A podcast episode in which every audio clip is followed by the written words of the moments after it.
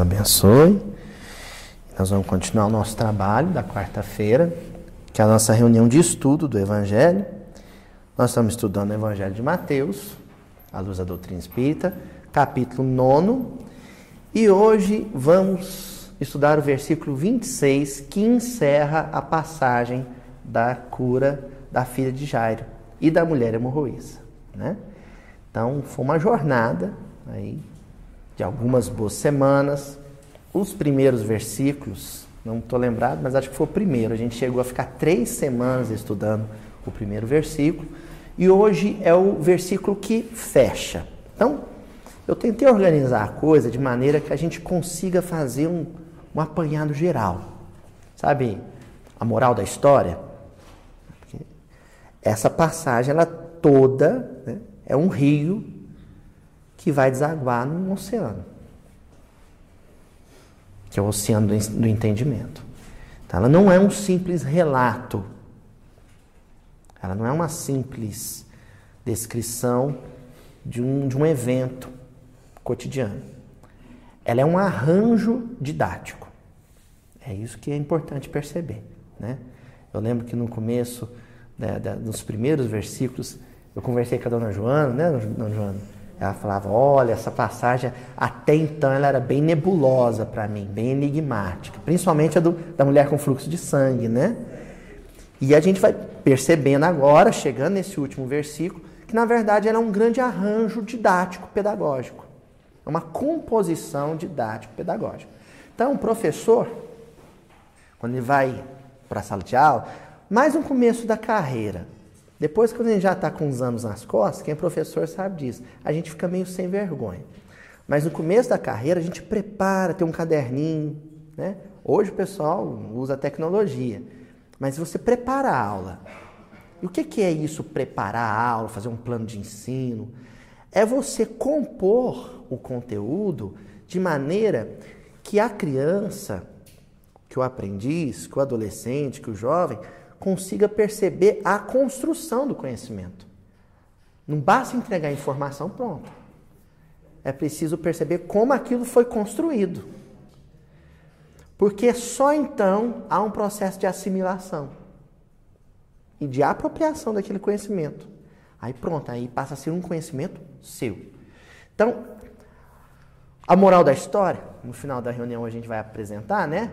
O, o tema central ou o componente central de toda a passagem, podia ter sido apresentado para vocês há algumas semanas atrás. Pronto, é isso, gente, que Jesus está querendo dizer. Mas seria frio, né? Seria árido. A ideia é mostrar como se compõe um determinado patrimônio né? de conhecimento, de, de entendimento. No caso aqui, um entendimento, uma compreensão que é de natureza espiritual, não é intelectual. A ideia aqui também não é ninguém virar doutor em cura da filha de Jairo. Não é essa a, a, a ideia e o propósito. Aliás, esse não deve ser o propósito de nenhuma reunião de difusão doutrinária, de estudo da doutrina espírita. É, eu conversava com o senhor semana passada, né? O propósito aqui é a gente esse elemento, esse componente, né, onde a gente vai chegar, onde a gente vai desaguar, isso ser uma ferramenta para lidar com as dificuldades da vida, com os desafios da vida. Se isso não funcionar como uma ferramenta para fazer consertos, reparos né, na, na, na nossa personalidade, foi vazio, foi sem propósito. Não é o que a gente quer. Tá bom? E o que diz o versículo 26, o último versículo da passagem? E esta notícia se espalhou por toda aquela terra. Pode ser que tenha alguém, um vídeo em casa, que está vendo essa como a primeira reunião, que não viu as anteriores. Né? A dona Cíntia, há um tempo que não vem, né? o seu Daniel faltou algumas reuniões, então é bom a gente voltar pelo menos no versículo anterior que, que aconteceu no versículo anterior? Jesus segurou a mão da menina e ela se levantou. E ali, naquele gesto, há uma mensagem implícita no gesto, porque nós não falamos só com palavras, Nós falamos também com gestos, com atitudes. Nós nos comunicamos de várias formas. O gesto é uma delas. Então, ao segurar a mão da menina e a menina então se levantar, Jesus está, está a dizer para a menina, para o Jairo, para todos ao redor da cena e para todos que tiveram contato com a passagem, que o caminho para soerguimento é o trabalho, porque a mão, enquanto chave decodificadora de alguns versículos da Bíblia, se não muitos, a mão representa ação, realização, trabalho. Todo e qualquer trabalho? Não. Nem todo e qualquer trabalho. Existem livros, existem apostilas, existem compêndios que vão dar orientação sobre o trabalho profissional, sobre o trabalho acadêmico, sobre o trabalho intelectual. Mas o Evangelho é uma obra sobre o trabalho espiritual. E o trabalho espiritual, do que consiste o trabalho espiritual, né, Adriano? O trabalho espiritual está resumido na questão 919 de O Livro dos Espíritos. No comentário que Santo Agostinho faz a própria resposta dele, quando ele diz que o, o caminho para vencer o mal é o autoconhecimento. Aí Kardec pergunta: como é que é isso? E ele explica. Todos os dias, ao me deitar, antes de dormir, eu passava em revista, eu revisava todas as minhas ações do dia. E se em alguma dessas ações eu encontrasse motivo para me envergonhar, se alguma ação mostrasse que ao desencarnar, se eu desencarnasse hoje, eu não conseguiria olhar no olho de determinada pessoa sem constrangimento, então aquela ação não pode ser repetida no dia seguinte. Gente, isso é um trabalho de Hércules. É o trabalho. Então vou contar uma coisa engraçada. Pedir permissão, licença poética para minha mãe. vou pedir licença poética para minha mãe, que tem um valor didático. Saindo daqui, eu e minha mãe, né, minha esposa, minha avó, a gente sempre sai conversando sobre a reunião. E aí, no carro, eu virei assim: Mãe, você já tentou fazer esse negócio do Santo Agostinho? Acho que todo mundo fala, deve ter comentado um pouco sobre isso, né? Ela falou: Meu filho, eu tentei três dias, no terceiro não estava dando resultado, eu dei uma parada. Uma parada, gente, já tem uns anos que ela está parada com esse negócio. Porque é um negócio que cansa, né? É exaustivo. Quem persevera nesse trabalho é quem é salvo. Lembra da, da frase de Jesus?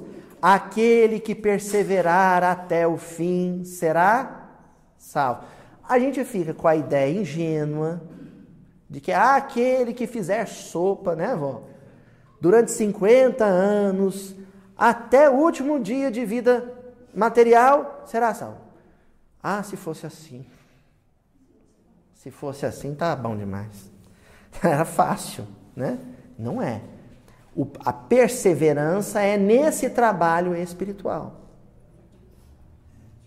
Essa perseverança.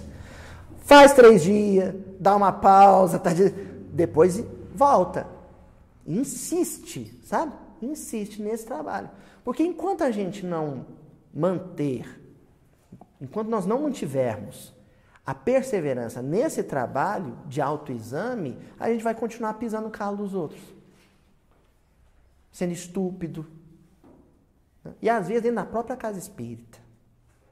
Que é bem desagradável, né? Mais desagradável ainda. Então, esse é o grande trabalho, é o que Jesus mostra ao segurar a mão da menina.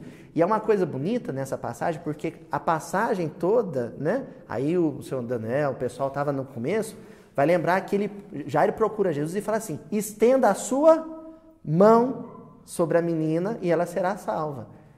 E aí Jesus não estende simplesmente a mão, ele pega a mão da menina para mostrar que o trabalho de salvação parte das mãos de Jesus, mas também parte das nossas mãos. Parte das mãos de Jesus, mas também das, das nossas mãos.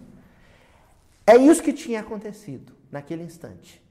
E aí vem a conclusão do evangelista. E esta notícia do que aconteceu naquele quarto, naquele momento, se espalhou por toda aquela terra. Essa notícia do que aconteceu lá. Bom, notícia. Nós vamos começar então falando de notícia. A palavra é essa. Gente, existe boa e má notícia. Existe a boa notícia e a má notícia. Notícia tem uma outra palavra para notícia. Novidade. Qual, notícia? Qual a novidade? Ou ainda, novas. Quais são as novas? O que, que você me conta? O que, que você me diz de novo? Então, boa notícia, boa novidade ou boa nova. Boa nova. Vamos mergulhar um pouquinho no contexto de Jesus e perceber que impacto essa palavra tinha. Lógico nós estamos falando do texto grego, então, né, naquele instante, naquele, naquele período. Mas que impacto tinha essa ideia, essa noção de notícia para aquele pessoal? Para os nossos dias, quando nós falamos de notícia, nós estamos falando do site do UOL, do Terra, nós estamos falando da Folha de São Paulo, da revista Veja, da, da Rede Globo, da Rede Bandeirantes, não é assim? Nós estamos falando do que corre de mão em mão pelo WhatsApp, o que foi postado no Facebook. Então há vários ve veículos de circulação de no notícias. Na época de Jesus, tinha um extraoficial e um oficial. Só dois. O extraoficial era a boca do povo. Circulava. E o oficial, que eram os éditos, né? que eram os documentos que na região de Jesus partiam da sé, da sede, do centro do mundo naquela época, que era Roma. Então nada podia ser verdade oficialmente verdadeiro se não partisse das mãos do imperador. Ou melhor, de um escravo do imperador, porque a atividade de escrever era indigna. Né? É, para um, um, imperador não escrevia, ele ditava o que ia ser escrito. Né? Então, tudo que era oficial partia do imperador. E começava a circular oficialmente, com um documento selado, né?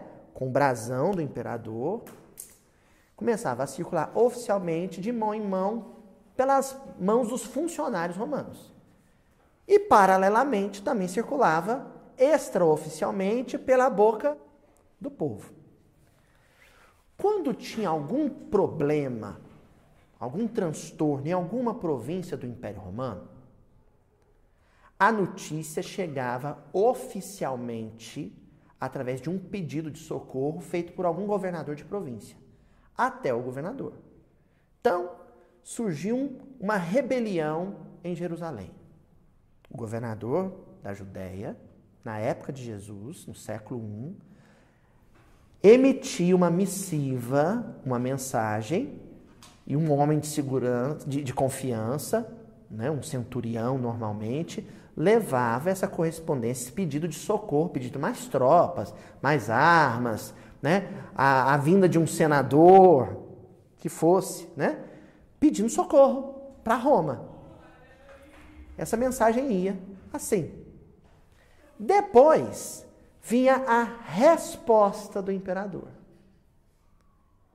E a resposta do imperador era: estamos enviando tantos soldados, estamos encaminhando equipamentos, estamos enviando alimentos, às vezes. Esse documento do imperador, dando um retorno para as necessidades de cada província, para os problemas de cada província, era recebido pela província como uma boa notícia, uma boa nova. Ó, oh, chegou a mensagem do imperador. ele autorizou uh, nós distribuirmos, né, o panis et circens, né, distribuir pão e vinho para todo o povo. Boa notícia. Para quem passava fome, é uma boa notícia. Esse documento de boa notícia, em que o rei de Roma dava um retorno, uma resposta para o clamor, as necessidades do povo de Roma, esse documento, em latim, era Evangelius, que quer dizer boa nova. No aportuguesamento dessa palavra latina, nós temos evangelho. Então, Evangelius sofre uma transformação linguística e passa a ser, na língua portuguesa, né, na última flor do lácio, né, na língua, a última língua neolatina tardia, né, passa a ser pronunciado como evangelho. Evangelho é boa nova, é a boa notícia. Aí alguém vai pensar, mas o que, que tem a ver isso com o lance do imperador? Bom, quando os evangelistas tiveram que compor os livros sobre a mensagem de Jesus, eles precisavam transmitir a ideia de que a vinda de Jesus era uma resposta de Deus para as necessidades dos homens, para os clamores do homem. E a Terra é uma província do universo, uma minúscula província do universo. Então, essa província, com as suas infinitas necessidades, dificuldades, problemas, clama, pede socorro ao Rei do universo, pede socorro a Deus. E a resposta de Deus a essas necessidades não vem através de Jesus. A resposta é Jesus. Jesus não é um carteiro.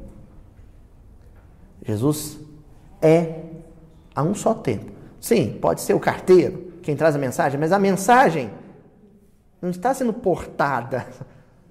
A mensagem é Ele. A mensagem é Ele. Ele é o Evangelho. Então, a gente, por uso e costume, a gente diz muito assim, o Evangelho de Jesus, não é? Eu mesmo falo, já devo ter falado aqui milhões de vezes, inclusive registrado, o Evangelho de Jesus. Mas na verdade é o Evangelho de Deus personificado, vivido, encarnado por Jesus Cristo. É a resposta de Deus aos homens, personificado, vivido, vivenciado por Jesus Cristo. E o mais bonito disso tudo, e é sobre isso que nós vamos nos debruçar, que nós já vimos o que é a notícia, né? O que é a novidade. O mais bonito nisso tudo é que essa novidade, essa boa nova, esse evangelho, não ficou restrito a Cafarnaum. É a segunda palavrinha que nós temos ali no versículo. Ela se espalhou, se alastrou, se difundiu. Pausa a gente tem uma outra visão ingênua. A primeira visão ingênua que eu destaquei hoje foi aquela de que o trabalho para a salvação seria o trabalho que a gente realiza com as mãos materiais e não com as mãos conscienciais. Isso é, é ingenuidade, não é maldade, é ingenuidade, inocência. A segunda ingenuidade é a gente acreditar que o processo de difusão, de divulgação, de espalhar o Evangelho de Deus personificado em Jesus é um trabalho de cópia. É um trabalho de escrita e de reprodução do escrito. Não é. Também não é um trabalho de divulgação pela oratória. Também não é. Olha que coisa, frase bonita do Francisco de Assis que a Ilha, querida irmã Ilha, fala muito. Ela diz que o Francisco de Assis reunia os frades todos, os irmãos franciscanos todos, e falava para eles assim: Irmãos, precisamos evangelizar, mesmo que através de palavras. E colocava palavras escrita, falada, em último plano. Mesmo que, se precisar, a gente usa a palavra.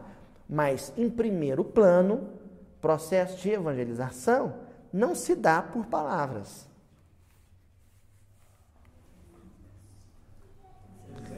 Então, como é, é, é essa a questão. Como é que isso se espalhou? Será que se espalhou porque Paulo falava bem? É, acho que não. Sabe? Por mais bonita que uma palestra seja, gente, por mais bem escrito que um livro seja, ele colabora, ele intensifica. Mas o que marca mesmo a gente é a vida de uma outra pessoa. Né? Por isso que eu digo assim, já falei aqui milhões de vezes, falo de novo. Acho que todo neto deve falar que a minha grande evangelizadora foi minha avó. Né? Acho que a, todos aqui teve um grande evangelizador na sua vida. Um marido, uma esposa, um filho, um pai, uma mãe, um avô, um professor, um vizinho, um companheiro de casa espírita, que foi aquela pessoa que te despertou para esses valores do evangelho, mas com a vida dela, com a maneira como ela vivia. Nós vamos falar sobre o espalhou, mas dentro dessa, dessa perspectiva. Então, o primeiro capítulo, primeiro capítulo do livro Boa Nova se chama Boa Nova. E como pessoal, assim, não é algo muito conhecido essa ideia de que, na verdade, a palavra evangelho ela foi apropriada pelo movimento cristão, mas ela era usual na vida burocrática de Roma, né? Como não é algo muito conhecido, as pessoas leem o primeiro capítulo, e eu já escutei de companheiros que leram o primeiro capítulo e falaram: o primeiro capítulo de Boa Nova é o mais fraquinho. Quem, quem já leu? Quem está tão lembrado? Primeiro capítulo de Boa Nova? Humberto Campos fica quase que o capítulo inteiro falando da vida de Augusto, de Otávio Augusto. Né? que era o sobrinho de Júlio César, filho do coração de Júlio César, que foi o primeiro imperador de Roma, viu, gente? Não foi Júlio César. Júlio César foi um ditador. O primeiro imperador de Roma foi Otávio Augusto. Então, Humberto Campos pega e fica falando dele. Fica falando de todas as benesses, de todos os benefícios que Otávio Augusto trouxe para a ordem de Roma, para o mundo civilizado. Né? o progresso, a modernidade, a prosperidade que ele trouxe, um gênio administrativo, né? E aí você fica, mas ele está falando, o livro é sobre Jesus, ele está falando do imperador romano? Mas ele vai falando do Otávio Augusto, para no final, no final, ele faz um questionamento. Todas as obras de Otávio Augusto, onde estão?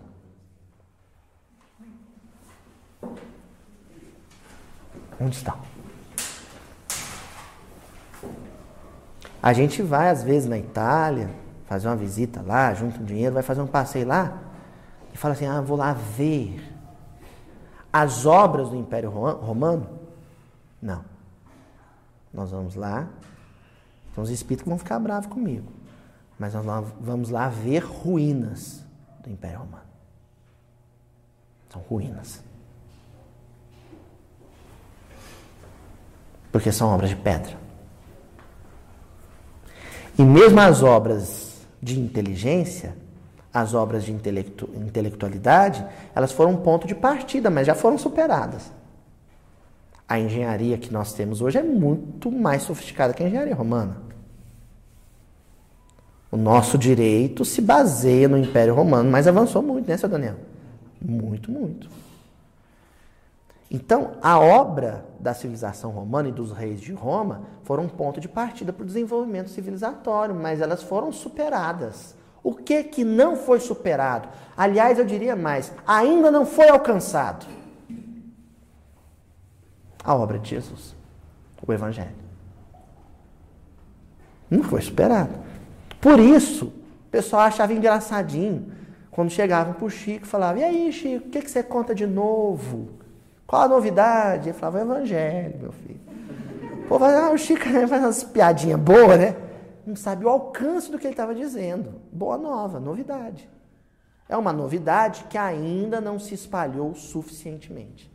Precisa ser espalhado. Com palavras? Não. Aí então, nesse primeiro capítulo do livro Boa Nova, que eu tenho certeza que vocês vão lá e vão ler com bastante atenção, Humberto de Campos pega e diz o seguinte: Ia chegar à terra o sublime emissário. Aquele clima todo do século I, aquele clima de euforia que tomou os corações, não era por conta do reinado de Otávio. Era por conta da, da encarnação do governador do orbe. Ia chegar o sublime emissário. Olha de que que Humberto Campos chama ele, emissário. É muito inteligente o arranjo literário de Humberto Campos, porque é um capítulo que se chama Boa Nova, ele está fazendo referência à mensagem do imperador e ele chama Jesus de emissário. Não é um emissário comum, porque ele não é um portador da mensagem, ele é também a mensagem.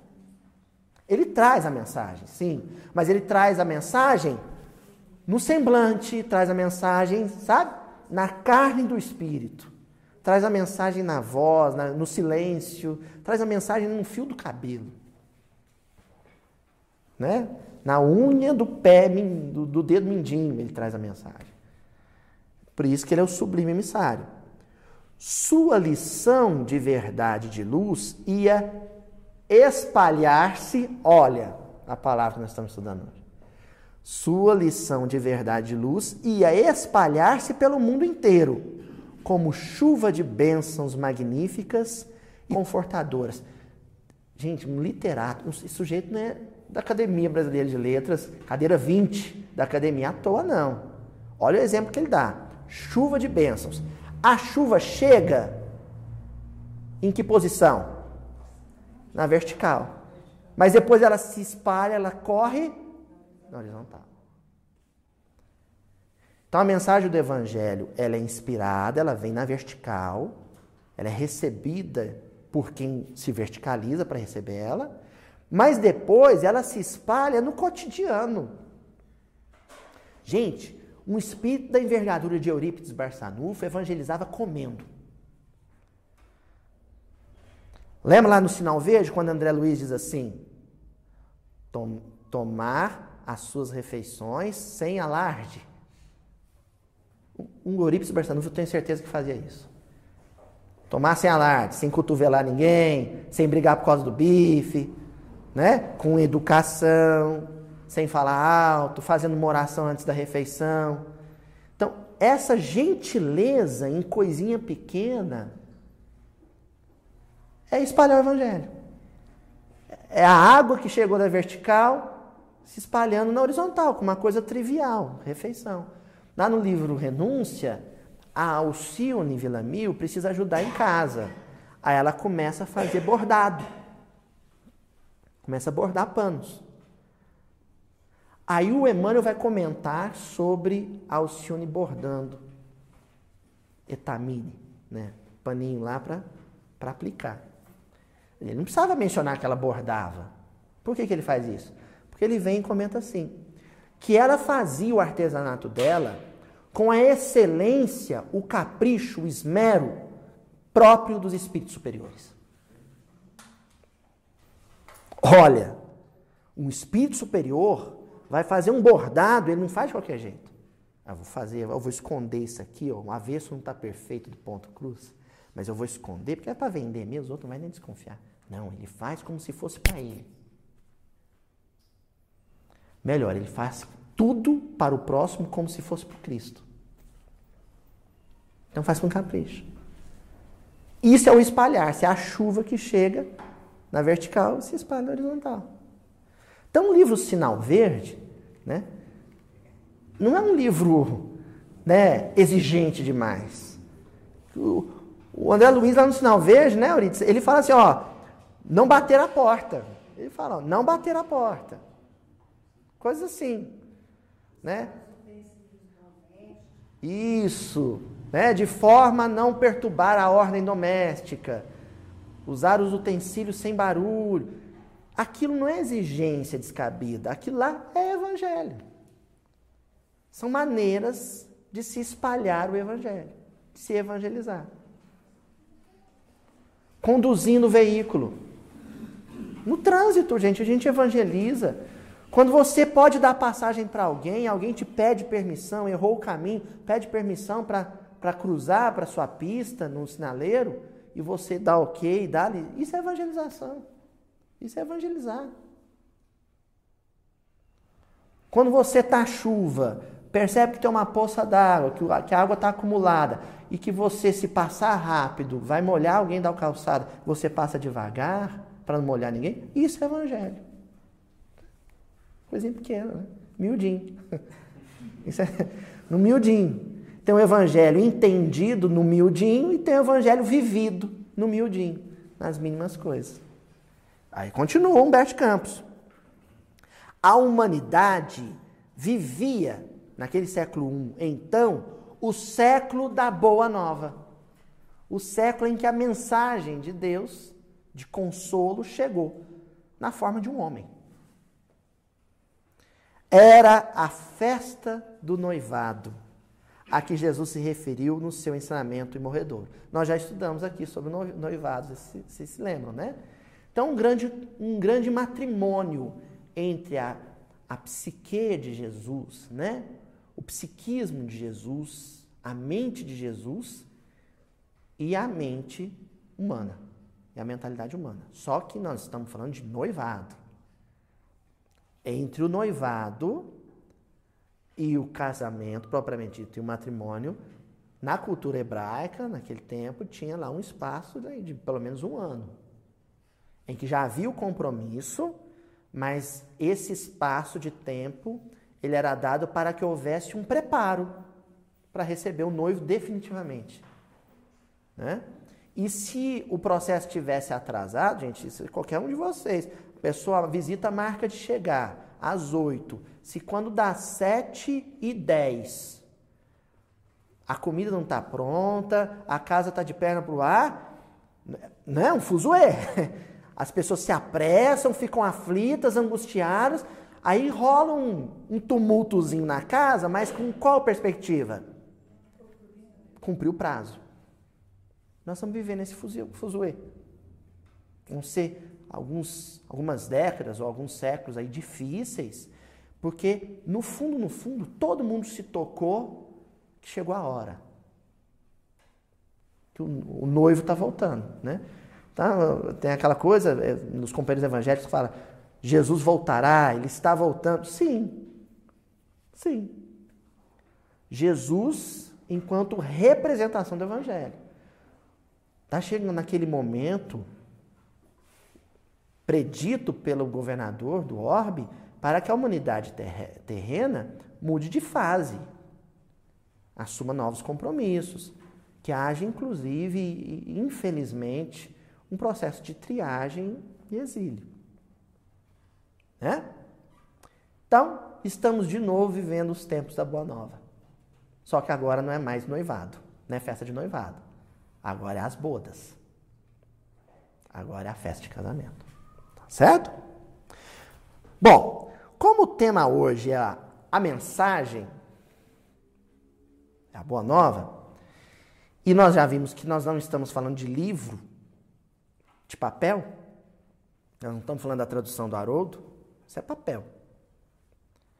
Nós estamos falando de livros vivos, de mensagens vivas. Mesmo essas precisam ser escritas. Se é uma mensagem, é grafada. No caso da mensagem viva, como é que ela é escrita? Como é que ela é escrita? Vamos ver? Ó, há muito tempo eu vi um, eu me toquei para um versículo de uma passagem do Evangelho de João que eu nunca tinha percebido minha, né, superficialidade de leitura, eu passava por ela e não percebia o quão complexa ela, ela era. Eu estou falando de João, capítulo 8, versículo 6. O trechozinho ali, vocês se lembram, é a mulher que seria apedrejada. Jesus diz, né, o mais famoso, né? Aquele que tiver não tiver pecado, atire a primeira pedra. Isso é muito famoso. Mas tem um detalhezinho naquele, naquela passagem que a gente não atenta para ele. E aí, quando eu, me, me quando eu percebi a complexidade, eu conversei com Haroldo. Falei, Haroldo, esse negócio aqui é meio complicado. O que, que é isso aqui? Olha a passagem, o versículo. Jesus, porém, curvando-se para baixo, escrevia na terra com o dedo. Lembram disso? Complicado. Hein? Então, Jesus, como é que é a cena? Os fariseus, os juízes, chegam com a mulher sendo arrastada para ser apedrejada. Falam com Jesus, ele abaixa, ele fica agachado e começa a escrever com o dedo na areia, na terra. É claro que na nossa curiosidade, que quase sempre é uma, é uma curiosidade intelectiva e não de sensibilidade, eu estava mais preocupado em saber o que que Jesus escreveu. Falei, deve ser um negócio místico. Ele escreveu alguma palavra-chave lá. E aí, conversando com a Haroldo, eu falei assim: Luiz, não importa. Talvez ele não estava escrevendo nada. Aquilo é uma encenação profética, é o gesto. É o ato de, primeiro, abaixar. Segundo, escrever na terra. E terceiro, com o dedo. Falei, que viagem que é essa? Primeiro, Jesus, ao abaixar-se, isso lembra muito a maneira como os índios, aí após, lidavam ou lidam com as suas crianças. Na cultura convencional, dita civilizada, urbana, quando um adulto quer falar com uma criança, ele pega a criança e leva ela para o colo. Não é assim, Renato? E conversa com ela aqui. Ou seja, a criança tem que subir ao nível dele. Agora o índio não. Sabe o que ele faz? Ele agacha. Ele agacha.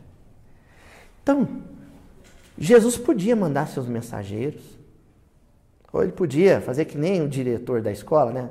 Traz na minha sala. Deixa eu puxar a orelha aqui. Mas ele encarna. Isso é o agachar-se. É o abaixar-se. É o vir até nós. Vem para fazer o quê? Para deixar marca. Para marcar a terra de cada coração. O solo de cada coração. Então, Jesus vem para escrever a palavra Deus, e por isso que a palavra pouco importa. Ele vem para escrever a palavra Deus, ou a palavra amor, ou a palavra esperança, ou a palavra alegria, ou a palavra fé, ou a palavra dignidade. Não importa a palavra. Ele vem para escrever isso nos corações. Ele pega um graveto, um galho. Não. Ele escreve com o próprio dedo. Porque não tem intermediário. Aí o contato dele com essa terra, ou melhor, o contato dele com os nossos corações, é um contato direto. É convívio. É dia a dia. Jesus comeu, Jesus dançou, Jesus ajudou a pescar, Jesus foi para a Páscoa, bebeu vinho. Né? Estou imaginando que sim. Imaginando que sim. Posso, de repente, estar tá falando uma besteira danada, né, seu Daniel? Ou não, mas as bodas de Caná. Bebeu vinho, dançou, usou roupa como as pessoas da época, teve fome, né? Quando ele esteve no deserto, a boca deve ter rachado com a secura do deserto, né? Ele ficou com a boca ferida, a pele feia, sangrou. Isso é o escrever com o dedo. Ele veio conviver. E porque conviveu, passou por tudo que nós passamos, mas com uma reação diferente, com uma postura espiritual única, incomparável, ele nos marcou profundamente. Deixou uma marca, assim, sabe? Escreveu fundo no, na psique de cada um de nós, no psiquismo de cada um de nós. É isso que Jesus faz ao escrever. Então, aqueles que se permitiram e que já foram profundamente marcados pela vida de Jesus, pela experiência evangelizadora de Jesus, tem o evangelho marcado, escrito, no próprio coração. Não é aqui. Não é aqui. Gente, se eu tiver no meu pior dia,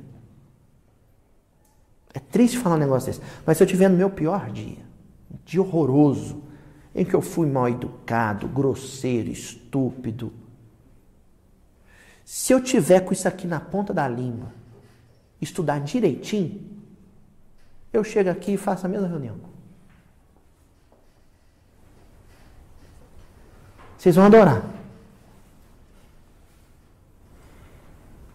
Mas não pode ter passado o dia comigo. Porque isso aqui é cérebro, aqui é palavra. Se ensinar. Gente, o Pacheco era o papagaio da minha bisavó, ele cantava o hino do Corinthians. Mas, sabe, não era trechos, não, ele cantava o hino do Corinthians. Um papagaio. Oi? É, o papagaio traíra, né? O palmeirense traíra esse, né? Mas olha só, gente. Isso aqui é só repetir. Isso é só repetir. Hoje, a reunião de hoje não é sobre conhecimento, intelectualidade teológica. Nós estamos falando de vidas. Aquela mulher da praça, quando Jesus teve um gesto de misericórdia, piedade, com ela e com os fariseus, e falou: Cadê os que te condenam? Eles não te condenaram? Eu também não te condeno. Vai, não peques mais.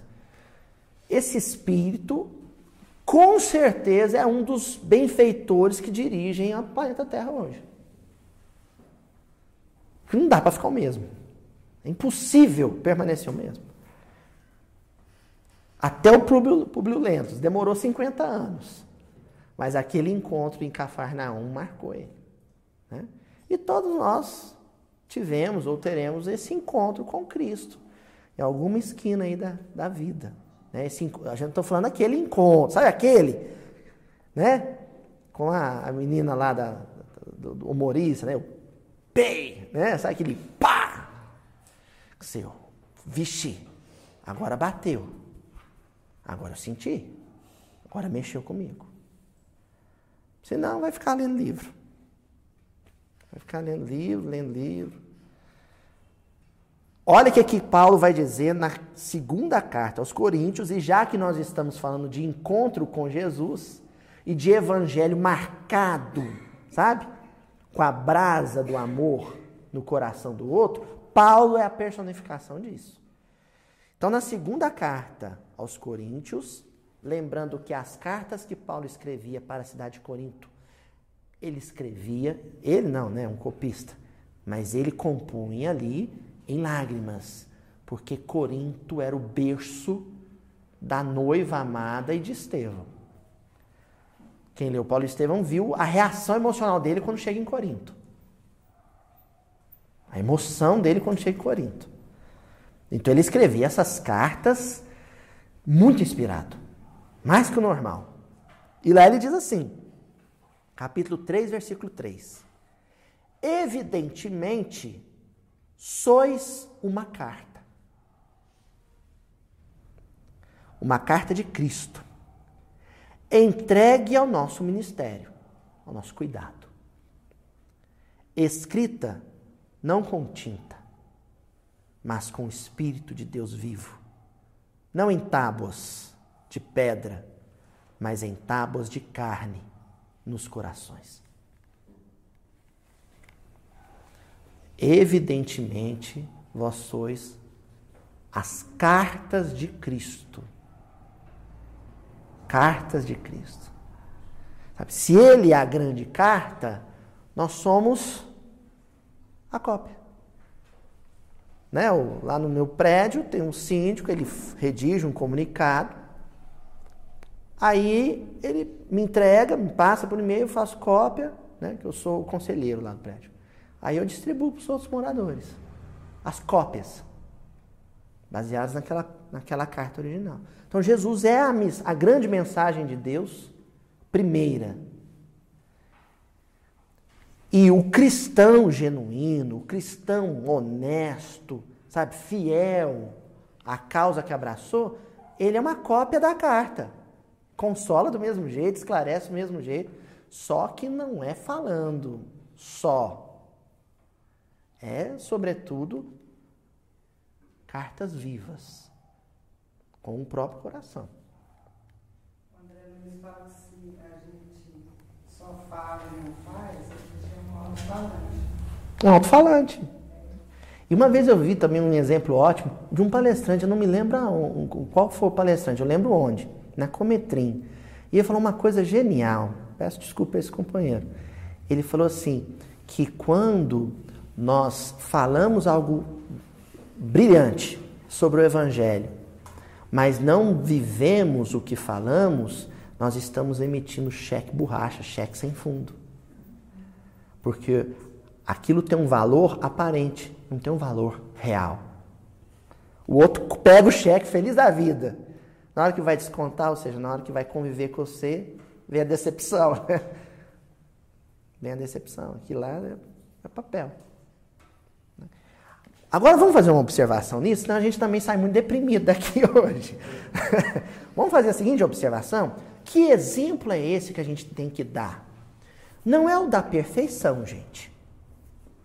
Não é. Quer dizer, é, mas a longo prazo. Né? Na melhor das hipóteses, médio prazo. Curto prazo, o Emmanuel fala um negócio genial lá no Consolador. Ele fala, pessoalmente, particularmente, não acredito em mudança, mudanças repentinas. O Emmanuel diz isso. Que exemplo é esse, então?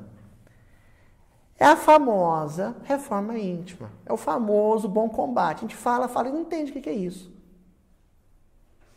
É não entregar os pontos. É não achar bonitinho. Sabe aquela coisa? A molecada fala muito isso, né, Paulo? Você pensa que é bonito ser feio? Tem gente que é bonito, acha que é bonito ser feio. Que é aquele que fala assim: sou assim e não vou mudar. Sou autêntico. Eu sou quem sou. Quem gosta de mim, convive. Quem não gosta de mim, licença. Os incomodados que se mudam.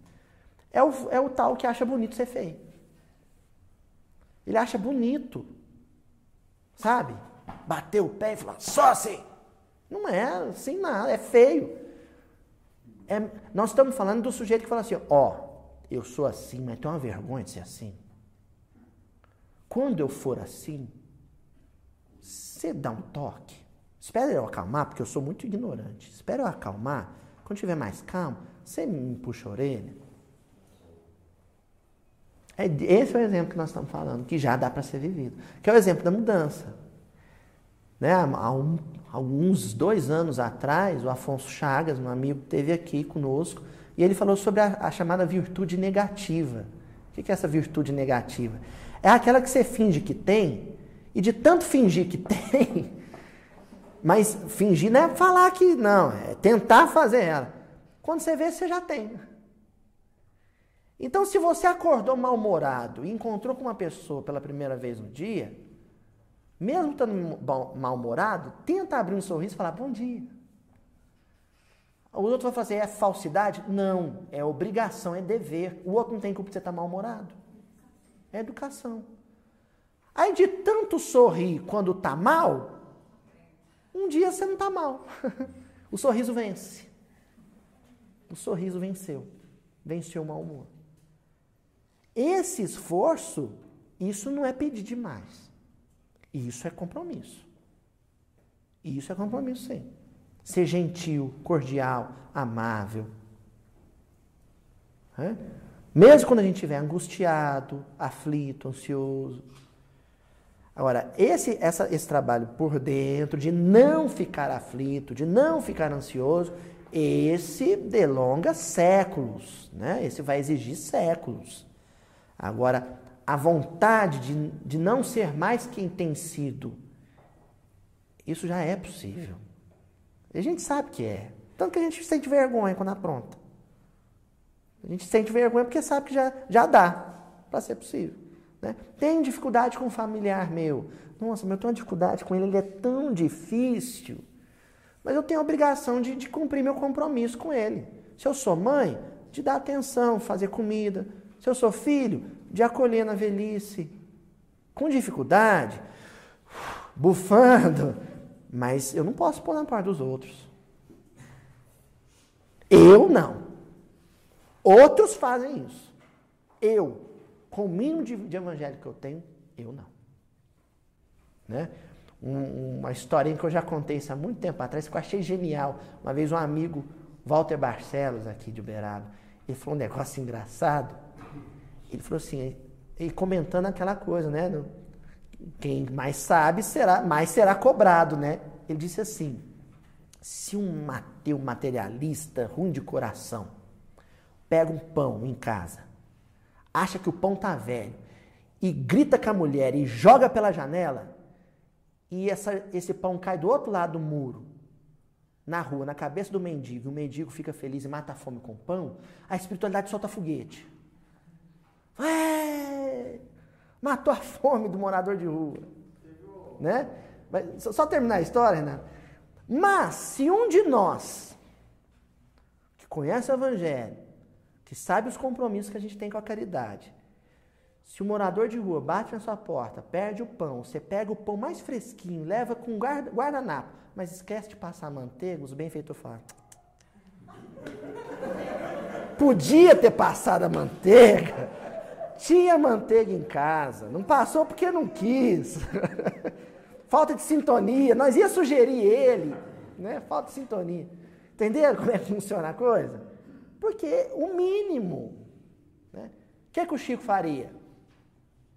abriria a grade e punha para dentro de casa. Mas é o Chico, né? É, já é, então nós estamos falando de níveis, sabe? De vivência. De vivência do Evangelho. São gradativos, mas Evangelho é para se viver.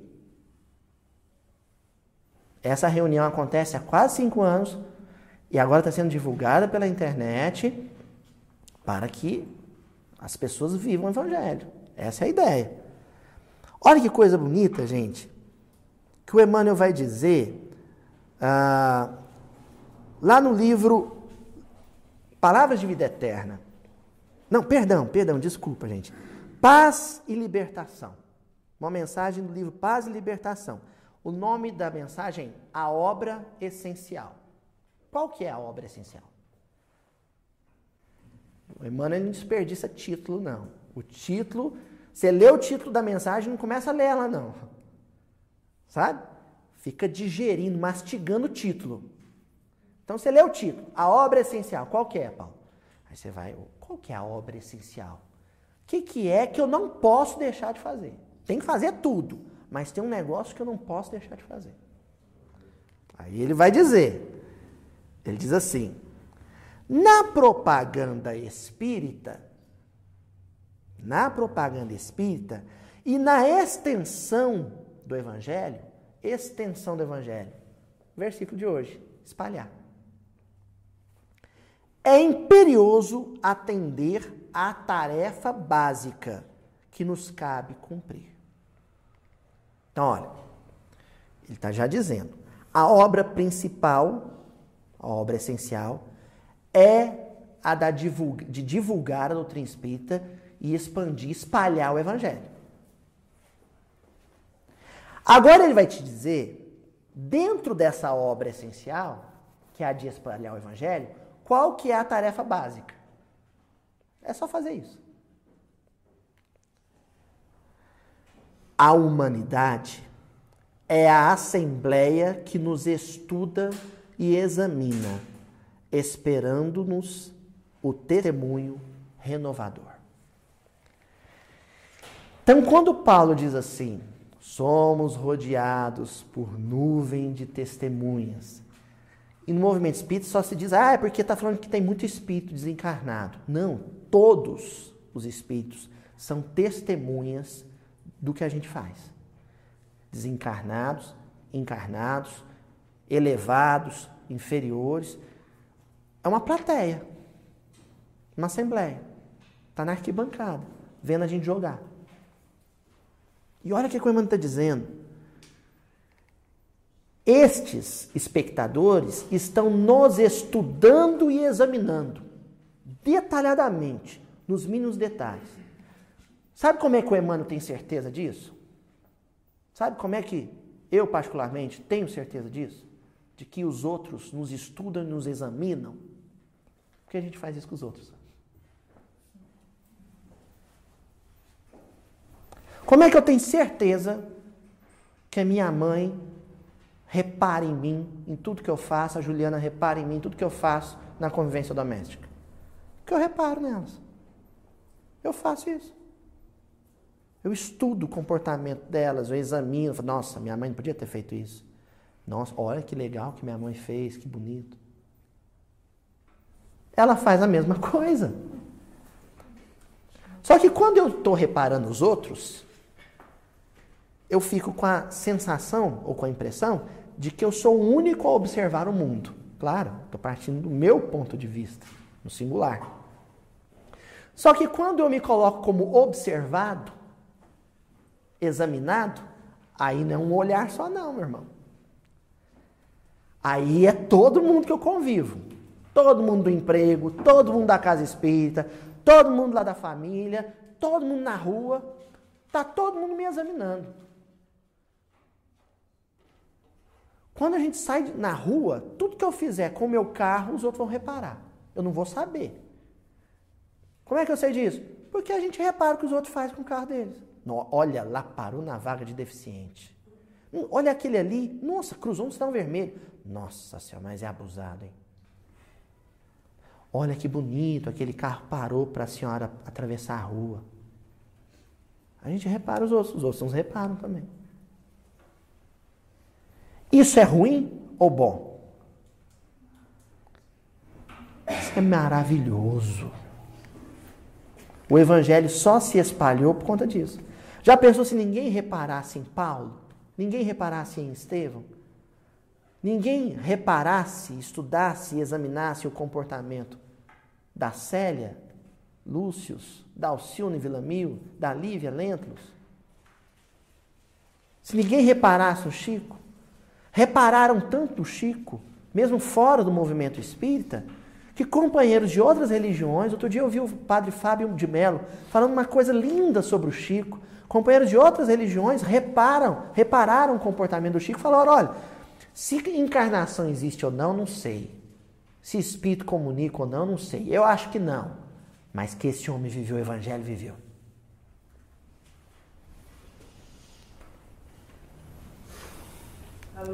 Oi, Euridice.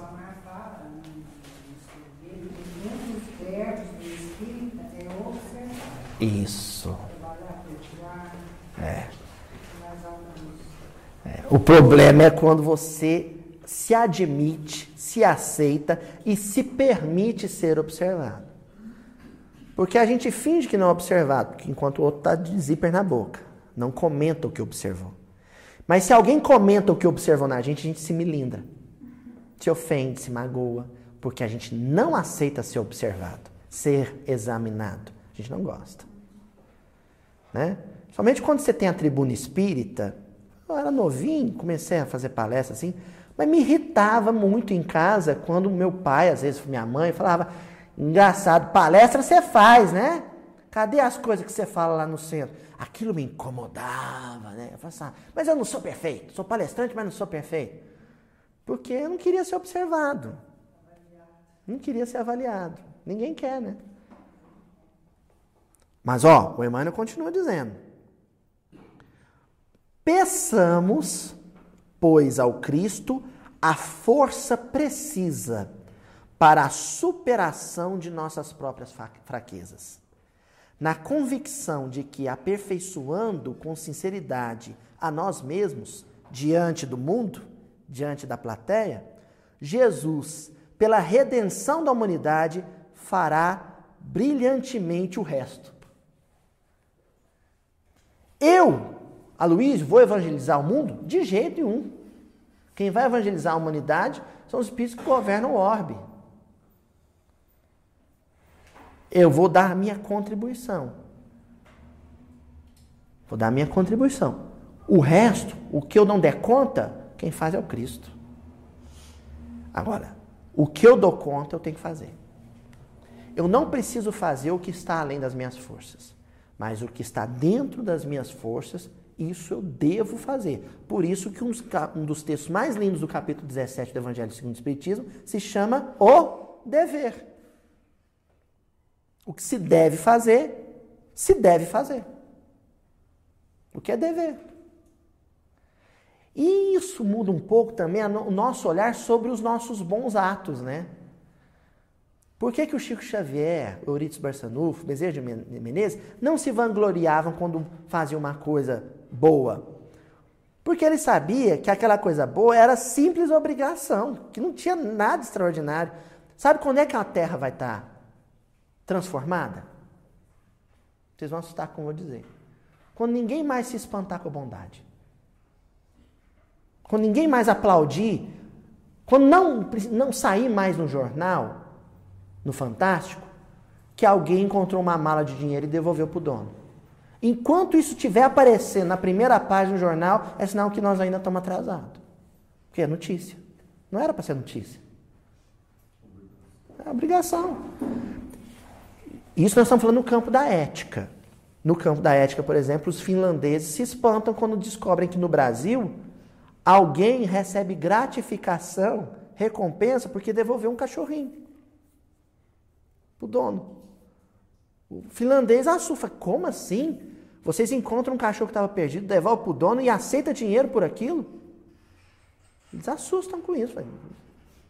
A gente devolve porque é certo devolver. Não é porque vai ganhar dinheiro.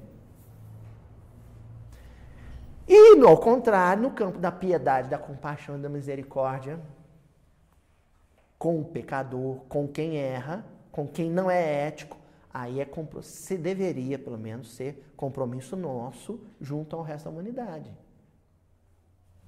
Porque aí já é um compromisso brasileiro, aquele que nós falamos no início dessa passagem, quando começamos a estudar ela. O testemunho que a gente tem que dar de misericórdia e compaixão. Nações onde a ética e a ordem social são muito, sabe, bem estruturadas, algumas delas incorrem em outro risco. Pendem, sabe? A carroça para outro lado. Aí são excessivamente duras, enérgicas, cruéis até, com quem erra. Então, tem que acertar esse ponto doce, né? A ética, a integridade associada à compaixão e a misericórdia. Quando essas duas coisas caminharem juntas, aí nós temos uma, uma humanidade que começou a viver a mensagem de Jesus. Certo? Bom, avançando então. Na carta aos Colossenses, capítulo 3, versículo 17, o Paulo diz assim: E tudo o que fizerdes, seja em palavra, seja em ação, fazei-o em nome do Senhor Jesus, dando por ele graças a Deus Pai. Tudo que você fizer, verbalmente, tudo que você disser, ou em ação, em vivência, faça em nome de Jesus. Por quê? Aí o Emmanuel vai dar a dica, por quê? E a dica é uma paulada na muleira. Lá no livro Palavras de Vida Eterna, lição 22, na palavra e na ação, o Emmanuel diz assim: Dizes-te cristão, declaras-te seguidor de Jesus, afirmas-te cultor do Evangelho. Isso quer dizer que o nome do Senhor se encontra empenhado em tuas mãos. Quando eu li isso aqui, gente, eu fiquei muito assustado, eu fiquei apavorado. Muito assustado eu fiquei. Sabe quando alguém, você vai na casa de alguém, visitar uma pessoa, e essa pessoa coleciona antiguidades, e você está admirando, historiador é bem isso, né, seu Daniel? Você vai, aí de repente o sujeito pega um vaso, põe na sua mão, e você está lá olhando, e de repente ele fala assim: esse vaso é da dinastia não sei das quantas na China, ele tem 800 anos. Você, ah! E quer devolver? Porque você toma noção da responsabilidade que você tem na mão. Você fica apavorado. E ele fala: Não, pode olhar. Eu sei. Ai, meu Deus. Você fica apavorado. Porque você percebe a riqueza do que você tem em mãos. Quando você vai põe na sua cabeça que, ó, a partir de hoje, tudo que eu for falar e fazer, eu vou falar e fazer em nome de Jesus. Já pensou você xingar em nome de Jesus? Vamos mandar o sujeito plantar batata em nome de Jesus? Teve gente que atravessou, foi lá no, Oriente Médio, na Idade Média, no final da Idade Média, nas cruzadas, matar em nome de Jesus. Tem gente que ainda faz isso em nome de Deus. Mas a gente, muitas vezes, usa o que sabe do Evangelho para humilhar, massacrar, pôr o sujeito lá no chão, lá no chinelo, em nome de Jesus. Não tem noção do que está fazendo. Pai, perdoa-os. Eles não sabem o que fazem. Não tem noção do que está fazendo, porque você está fazendo alguma coisa em nome do Cristo. Você faz consciente, isso é muito grave, né? Então Jesus falou, Pai, perdoa eles não sabem o que fazem, se referindo à turba. Ele não estava falando dos discípulos. Por isso que o Pedrão, ó, depois que, que o galo cantou, ele foi para a muralha de Jerusalém, chorou amargamente. Porque ele não se enquadra naquele, na turba, ele não é turba, ele é discípulo. Ele não é multidão. Então por isso que eu ia mandar esse toque, né? E para encerrar hoje, gente, nossa reuni reunião de hoje, eu trouxe assim um, um brigadeirinho, sabe? Um docinho de coco. Há muito tempo atrás, eu estava folheando livro. Eu trabalhava na banca de, de livro espírita. Meu primeiro emprego foi na banca Maria Dolores. Eu vendia livro espírita. E não recebia salário, vinha tudo descontado. Né? e aí eu estava lá na banca e peguei um Eu pegava os livros e ia lendo, né? E tinha um livro do Ramiro Gama que se chamava Lindos Casos do Evangelho. Lembra desse, Euridice? Do Ramiro Gama, um autor encarnado. E aí ele vai, faz vários comentários do Evangelho, com experiências dele no campo da oratória, coisa e tal.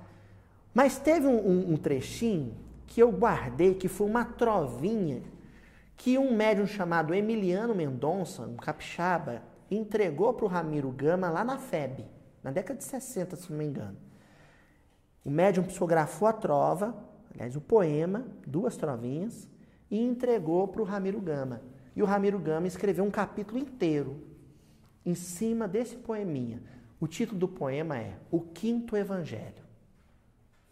O Quinto Evangelho. Não sei se vocês já viveram essa experiência, eu já vivi.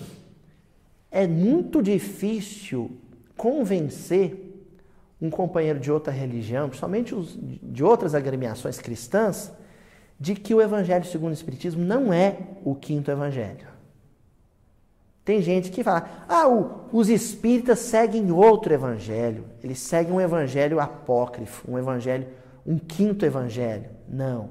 Evangelho segundo o Espiritismo é um livro de comentários bíblicos da espiritualidade de Allan Kardec sobre os quatro evangelhos canônicos os quatro evangelhos conhecidos. É o evangelho segundo o Espiritismo, não é o quinto evangelho. Ele é um livro de exegese, que nem o Caminho, Verdade e Vida, mas feito por Kardec e os Espíritos da Codificação. O que, que é então o quinto evangelho? Que o Ramiro Gama comentou e que o Emiliano Mendonça psicografou. O autor do poema assinou Irmão Batista. E ele, nesse poema, diz qual que é o quinto evangelho. Novo evangelho escreves tu em cada dia de tua vida. Os teus atos e palavras gravam-se em folhas a ser lida. O que escreves, os outros, os homens, leem. A tua boa ou má ação. Como será o Evangelho segundo o teu coração? Então, nós estamos estudando aqui o Evangelho segundo Mateus. Tem o Evangelho segundo Lucas. Tem o Evangelho segundo Marcos o Evangelho segundo João. É a versão do Evangelho da vida de Jesus transcrita por eles em pergaminho, hoje impresso em papel.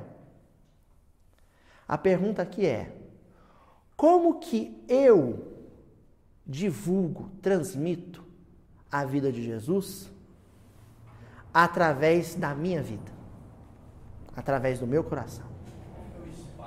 Como que eu espalho? Né? Para a gente fechar com o versículo. Como que eu tenho espalhado a vida de Jesus por aí? Segundo o meu cérebro, falando, escrevendo, indicando livro. Ou segundo o meu coração, sentindo, vivendo, amando, esperando, compreendendo, entendendo, perdoando. Como? Então, o quinto evangelho é o evangelho segundo Aloísio, o evangelho segundo Daniel, né? o evangelho segundo seu Adelmo. Porque alguém vai ler o evangelho através de mim, inevitavelmente. É só cuidar para as páginas não estarem em branco. Tem alguma coisa escrita. Não precisa ser muito. Alguma coisa, só alguma coisa. Porque nós aprendemos aqui toda quarta-feira que um versículozinho já é muita coisa. Um versículozinho já consola muito. Eu não sei vocês, mas eu tem quarta-feira que eu começo triste. Na hora que eu pego o versículo, falo, vamos ver o que, que tem para hoje. E o coração vai ficando, sabe? Aliviado. Quando chega a noite, eu estou fazendo piada aqui com vocês. E vou dormir em paz. Esse né? tá esse está pequenininho, mas consola, né? Não precisa ser muito. Então, que os outros, que a assembleia, que a plateia consiga ler pelo menos alguns versículos no evangelho do meu coração, no evangelho que eu vivo, no evangelho que eu testemunho. Essa é a proposta, né? Fechamos a passagem e o que nós concluímos é que Jairo, a filha de Jairo, a mulher hemorroíça, e todos ao redor foram convidados, pela circunstância, a espalhar o Evangelho de Jesus através das suas vidas. Agora é a nossa vez. Quem vai transformar todos os corruptos do Brasil não é o juiz Sérgio Moro. São as mães espirituais desses corruptos, orando por eles na vida espiritual e aceitando duas, três, dez vezes, esses corações